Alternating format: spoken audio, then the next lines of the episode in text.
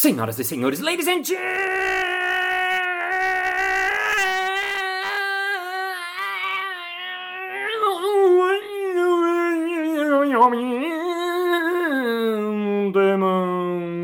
mesdames et messieurs, novas profissões do futuro e novas profissões do futuro. E está começando mais um Balascast Música.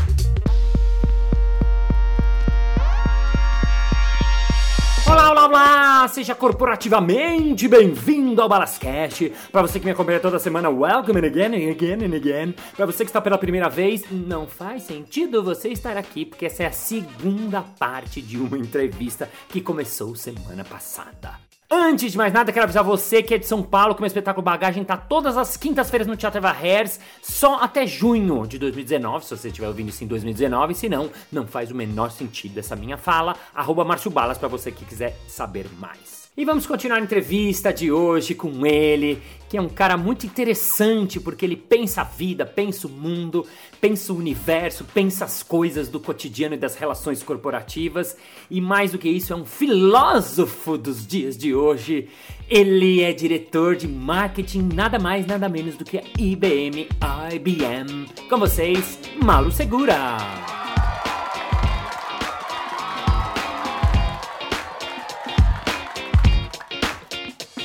Entrevista com Mauro Segura, parte 2.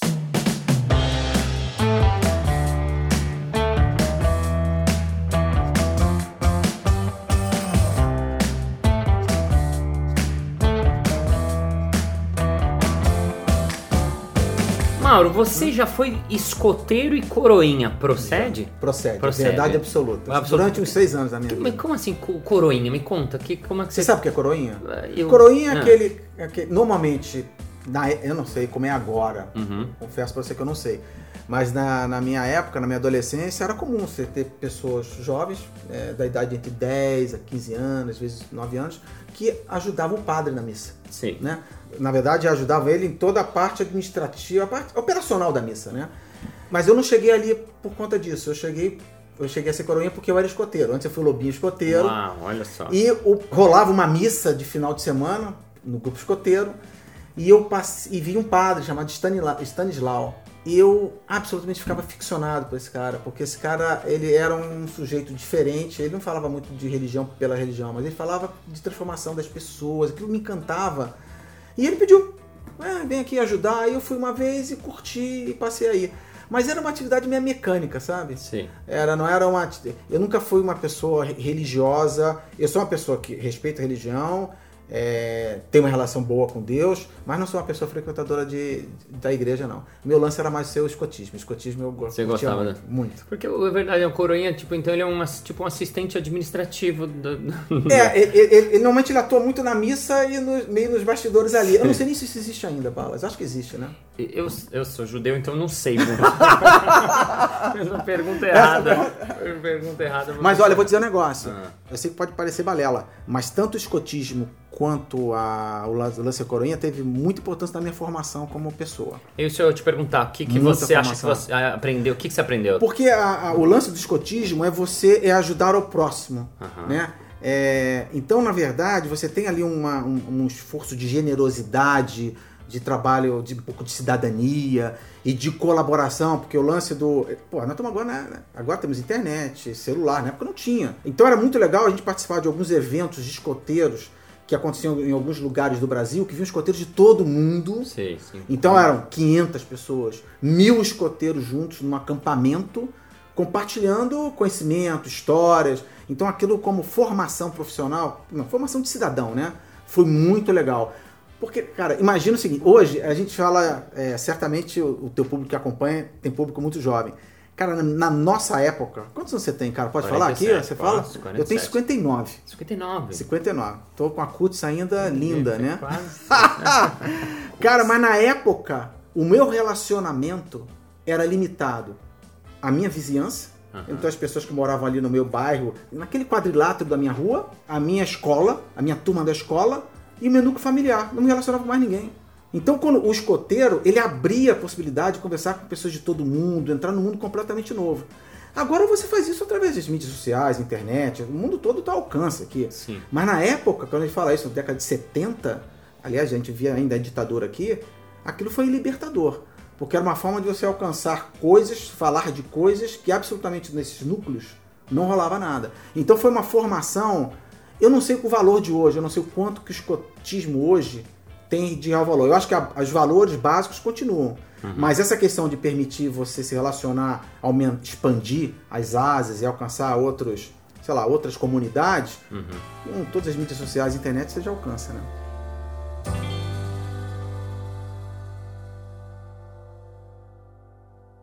Fala uma coisa, você que tem time, você hum. lidera uma galera, o que, que você acha que é um cara líder, os bons líderes que você, você, você teve na vida, uns caras, pô, lembro desse chefe que ele me ensinou isso. O que, que você achou que é um cara, coisa, é, uma o, historinha, você lembra, de, de, ensinamento de chefia, liderança? É, o cara que, é, é assim, eu gosto muito do cara que abre caminho para você, sabe?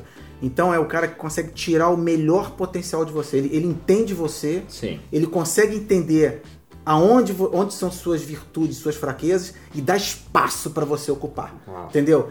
E são poucos, porque agora tem um monte de livro de líder, líder servidor, líder Sim. generoso, líder não sei o que, líder de tudo. Sim. Mas é realmente o líder que consegue, não é só, não é o cara que delega, mas Sim. é o cara que consegue identificar coisas que você não identifica em você. Sim. Diz assim, cara, e, e eu, eu mudei, eu, eu, assim, eu sou engenheiro, fui analista de sistemas, fui vendedor, fui desenvolvedor de solução de indústria, trabalhei, é, fui técnico, fui é, chefe de linha de produção, fui administrador, agora fui para marketing, fui é, trabalhei em comunicação durante um tempo. Eu, eu, mudei muito, né? E isso alguns alguns caras que eu encontrei, quando eu mudei para vendedor e eu era analista de sistemas, ele falou assim, cara, impressionante você. Quando você, quando você visita o cliente junto com o time, uhum. o cliente escuta você. Você tem uma capacidade de comunicação, de clareza muito grande tem conhecimento técnico e tem empatia com o cara. Você fala com o cara no olho, você entende o que o cara quer. Cara, você é vendedor.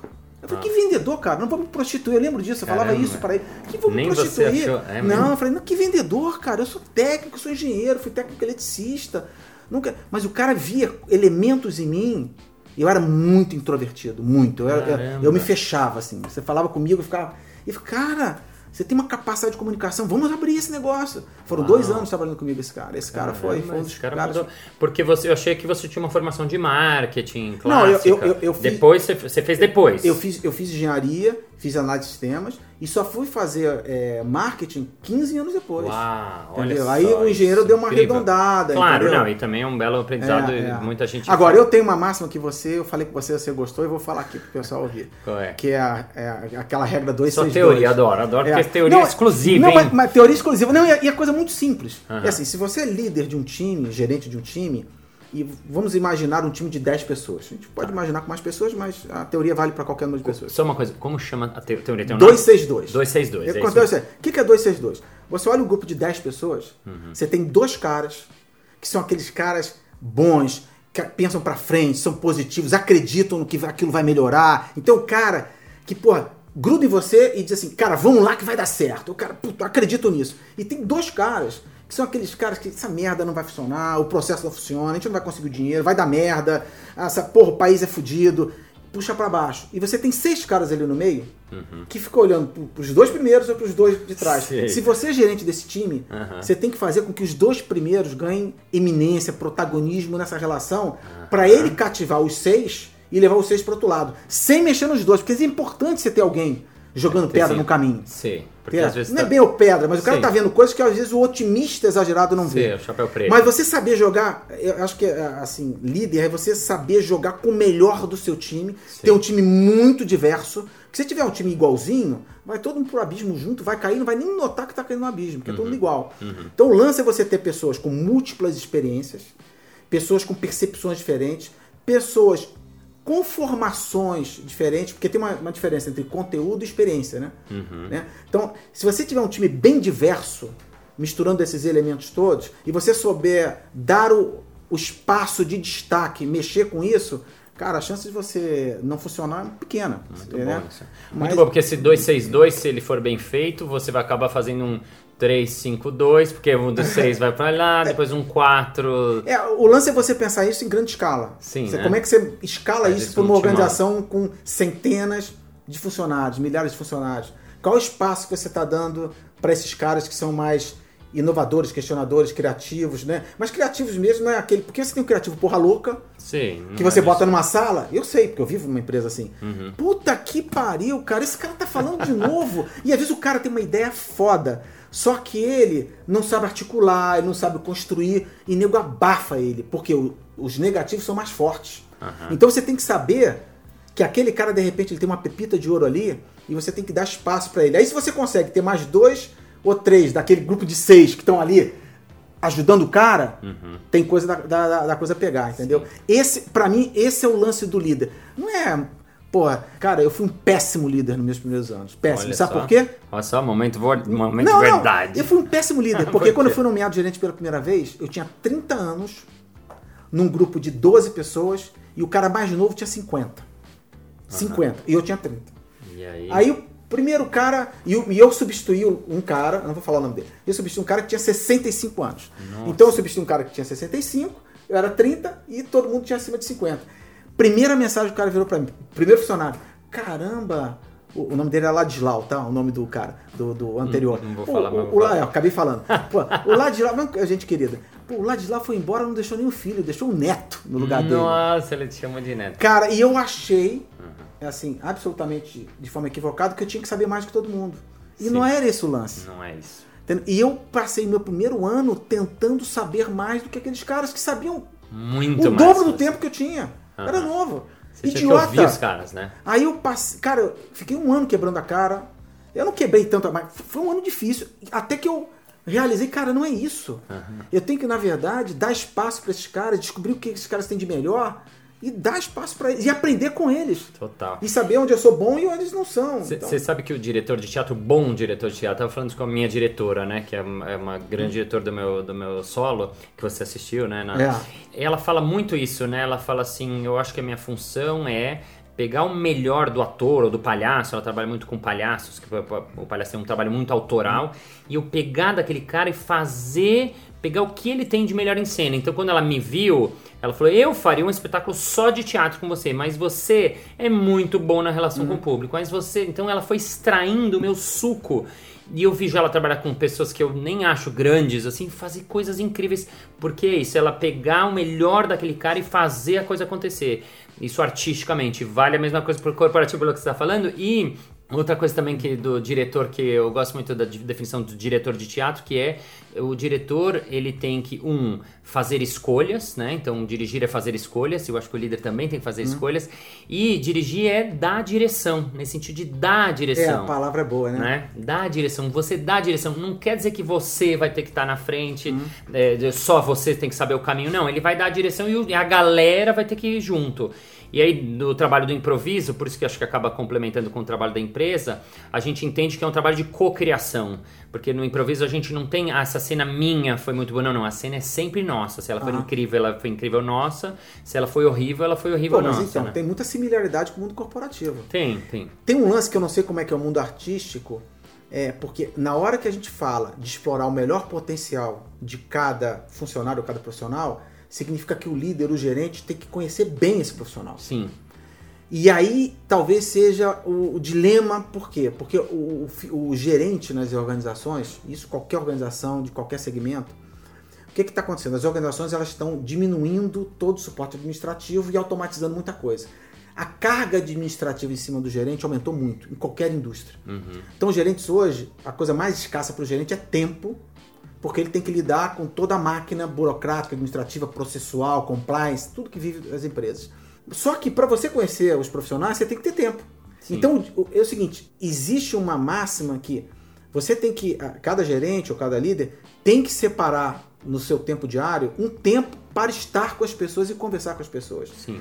Só que a pressão por resultados Não. nem impede. Então existe uma, uma, um embate mental no gerente que é, cara, eu tenho que entregar resultado, eu tenho que fazer isso, eu tenho que fazer acontecer, mas eu tenho que dar mais tempo para conhecer. Então existe um dilema muito grande, porque se você não conhece suficientemente o seu time, você não consegue agir dessa maneira que você está falando. Sim. E eu acho que talvez dentro da, das estruturas hoje de times e grandes empresas, o tempo que você, que o tempo, o tempo que o gerente tem para lidar com isso é tá indo embora. É escasso. E outra, né, que eu vejo que as pessoas tem uma coisa que é discurso um pouco, né? De, eu sempre dou esse exemplo que me chocou, que eu fui hum. numa reunião, que ela falou assim, Balas, a gente quer que eles sejam criativos, mas não muito. Porra, essa frase... Aí eu falei, gente, já começa errado, porque assim, no fundo você vê que ela não quer, ela quer trazer o...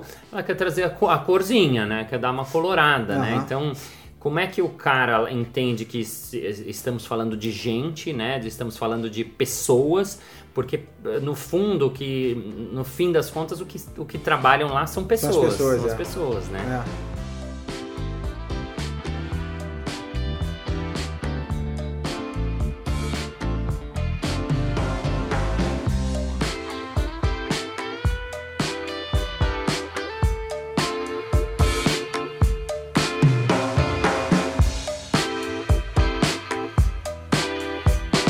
queria falar com você sobre podcast, porque eu, eu, você né, fez a lista dos podcasts, você é um cara que acabou, é um grande consumidor de podcasts, sabe muito desse universo.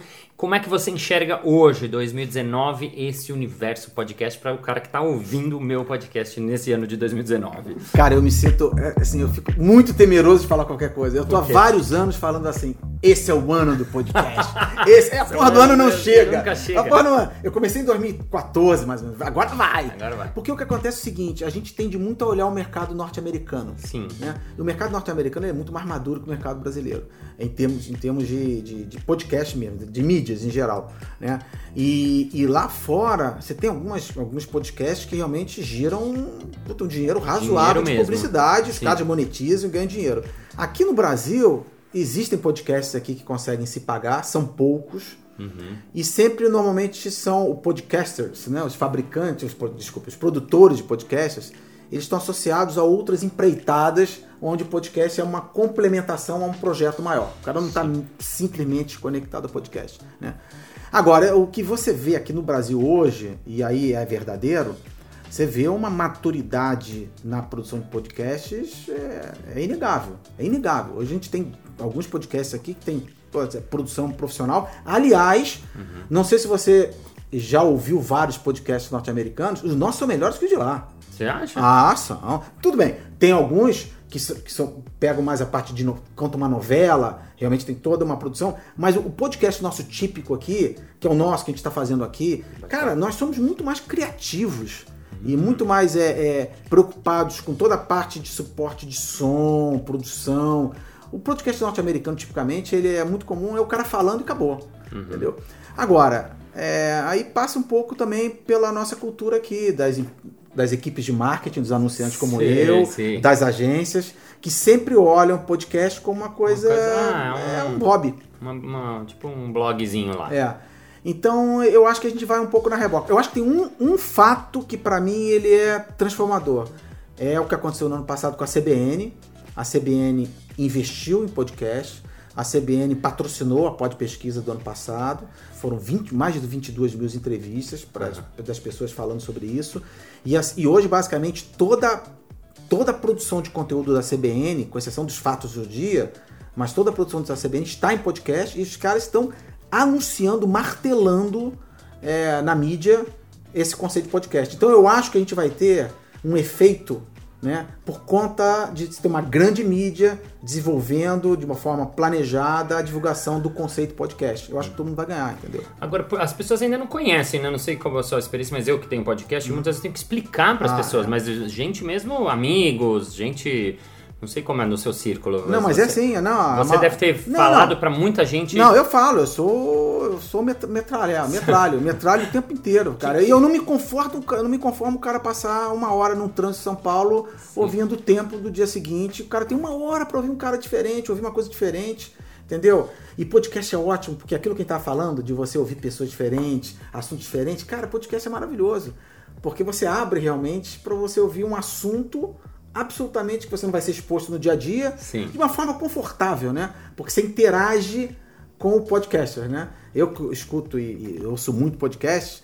Quando eu, eu, claro, não conheço todos eles, longe disso. Mas quando eu tenho a chance de encontrar com algum deles, parece que eu sou íntimo do cara, porque eu Sim. conheço tanto do cara. Isso é muito legal, é. Não é isso? Você É. sente isso, Eu né? sinto gente que me cruza na rua e fala, ah, mas eu ouço o seu podcast, muito legal, e tal, tal, tal, tipo, a pessoa vem me abraçando Por quê? já. Porque no podcast o ouvinte, fica, o ouvinte é imersivo. É, Ele é está legal. 100% conectado. E você tem podcasts aqui no Brasil de uma hora de duração, porra, que são super reconhecidos, tem um número de, de, de, de downloads razoável, então é, É. é. assim, eu sempre vivo a expectativa de que um ano vai ser melhor do que o outro. Você acha que esse E ano eu, vai e eu- ser não, e eu sinto que eu, eu fico sempre esperando um pulo mais escalar. quântico? E sei. não acontece, né? A coisa vai, é é crescente, devagarzinho. é devagarzinho. Cara, é- e é incrível, né? Porque nos Estados Unidos os números são muito mais fortes. É, agora com o podcast no Spotify, quer dizer, o meu ainda não tá, mas daqui a pouco vai estar, também acho que vai, ser, É, vai dar uma O ajudada. Spotify, o Spotify dá uma ajudada. É, eu eu- tenho amigos que fazem podcasts né, que dizem que o número de Spotify é tá crescendo dois dígitos em Ah, relação ao tradicional. É. É, eu senti, eu já tava com essa ideia ano passado e esse ano, como alguns saíram, ou algumas pessoas que eu falo, falam, ah, mas eu acho onde no Spotify, eu entendi que era um lugar que eu, a diferença do, dos vídeos é que o cara sabe que o vídeo ele vai lá no YouTube e acha, o Uhum. podcast ele ainda não sabe onde achar. O cara não sabe se ele tem um iPhone já tá no iPhone, ele não sabe que é só baixar um, né, um podcast addict ou qualquer aplicativo de podcast ele consegue ter em qualquer lugar, mesmo no Google tem. Mas eu acho que vai facilitar e vai facilitar cada vez mais. é, E tem o boca a boca, as pessoas contando. Quando você tem que explicar um podcast. Ah, mas Mauro, o que é essa coisa de podcast? Eu não É, entendo diferente. O que, que você fala? Não, o que. ah, Não, o que eu, eu- Como eu você digo responde? é como se fosse um rádio sob demanda. Rádio sob É demanda. on- rádio on demand, se você precisar em inglês. Né? É assim, cara, é o rádio que eu. É, o- é- é o rádio que eu escuto quando eu quiser, o assunto que eu quiser, da maneira como quiser. Pode ser correndo, como eu gosto, correr agora nem corro tanto, que meu joelho estourou, mas ando muito, no, ando 10 km no final de semana, sábado, domingo, no trânsito. E você uma vez falou, no, último programa você falou de lavar louça, né? Sim. Não, lavar louça, é uma- eu gosto muito de lavar louça, é uma atividade que eu, eu sou. É eu bom me nisso? concentro, sou bom, é bom? craque. E não gosta de ouvir podcast? Não, não tem nada de podcast. Lavar louça é lavar louça, cara. Pô, não, eu não consigo. Lavar louça e ouvir podcast, vai dar merda. Então você que está ouvindo, pode lavar louça ouvindo o podcast, mas cuidado, porque pode dar merda.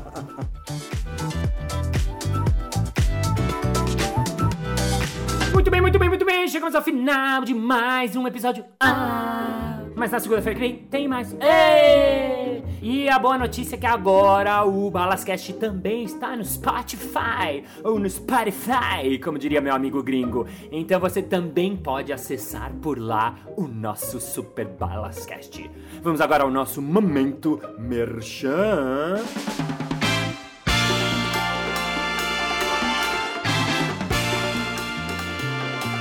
Oi, Balas, eu gostei muito das suas falas e eu queria trazer pra você pra minha empresa, porque eu sou de recursos humanos e acho que tem super a ver com essa coisa de inovação. Como é que eu faço? É fácil! Você pode levar minha palestra Improviso e Criatividade para sua empresa ou workshop de Improviso e Criatividade também. Basta você entrar no meu site marciobalas.com.br. Aí, muito grato, muita luz, muita gratiluz, gratidão e tudo mais por vocês terem ficado até o final, ter acompanhado esse podcast de hoje. Thank you for your attention, for happy, for, for, for for the years. Thank you to know the transformation of the world in relationship that brother, because we know that with each other we have to be colorful and people colorful are very more important than object colorful. So see you next Monday. Bye bye. Palestra, improvise criatividade para sua empresa, ou workshop ou qualquer coisa.